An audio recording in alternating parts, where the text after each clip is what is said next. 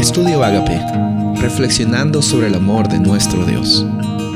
El título de hoy es La idolatría en la educación. Marcos 7, 6 y 7.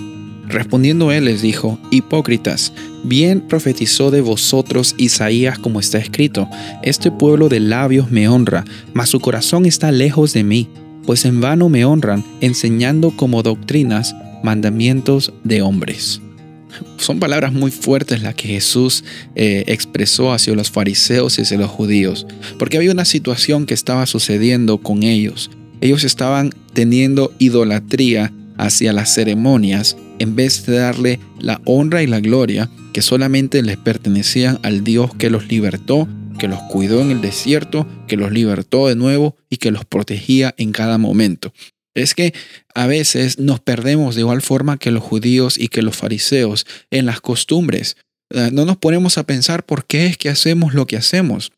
Muchas veces nos hemos acostumbrado a hacer ciertas cosas en nuestras iglesias, en nuestras comunidades, y nos hemos puesto a preguntar si es que realmente es necesario o no es necesario hacer eso, confrontándolas a la luz de la palabra de Dios.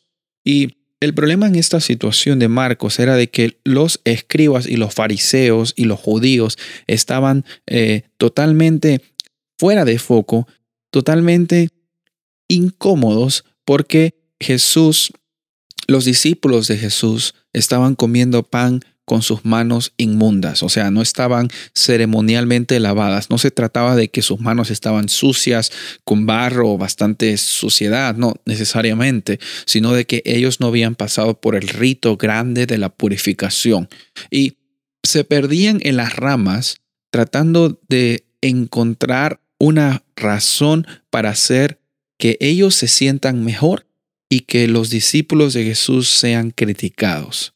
Lastimosamente dice aquí que los fariseos, la Biblia misma dice que estaban aferrándose a la tradición de los ancianos. Y con esto no quiero decir de que esa tradición era una tradición absurda. No, si Dios la dio en algún momento, tuvo que haber sido una tradición que tuvo un propósito muy lindo de explicar que la limpieza tenía que suceder en la vida de una persona. De la misma forma que tenemos bastantes ceremonias como las del bautismo, como las de la cena del Señor, participar de los emblemas de la muerte de Jesús por cada uno de nosotros. El problema está en que a veces nosotros nos vamos al extremo de tratar esas ceremonias como si fueran ídolos. Hay una idolatría. A propósito de Dios nunca fue en que tengamos idolatría en estas ceremonias, sino que todo lo contrario, nos eduquemos y nos guíen estas ceremonias ante la grandeza del carácter de Dios. Jesús les dijo a estas personas, ustedes son unos sepulcros blanqueados, ustedes son unas personas que solo de labios honran.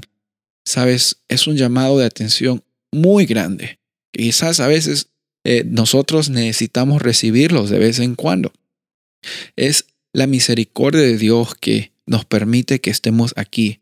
Y en esta ocasión el llamado para ti que estás escuchando es abrirle tu corazón a Dios y analizar realmente como persona qué es lo que has estado haciendo simplemente porque tú crees que es lo que tú tienes que hacer o qué hay en tu iglesia o en tu comunidad, eh, qué hay en, en, en tu familia que se vuelve una idolatría en vez de tener un propósito de transformación. Yo me imagino de que va a ser un momento de total reflexión y estoy orando para que el Espíritu Santo te acompañe y te guíe en esta jornada de reconocer que el único que debe tomar el primer lugar de nuestra vida es Dios. No son las tradiciones ni las ceremonias, sino que una verdadera tradición y una verdadera ceremonia, en primer lugar, no es inamovible y en segundo lugar, siempre nos guía hacia la hermosura de la santidad de nuestro Dios. Soy el pastor Rubén Casabona y deseo que tengas un día bendecido.